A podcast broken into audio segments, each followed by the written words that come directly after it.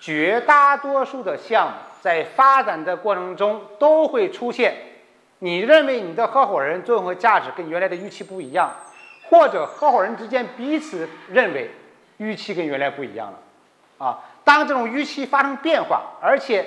这个预期的感受差异比较大的时候，矛盾就会随之发生，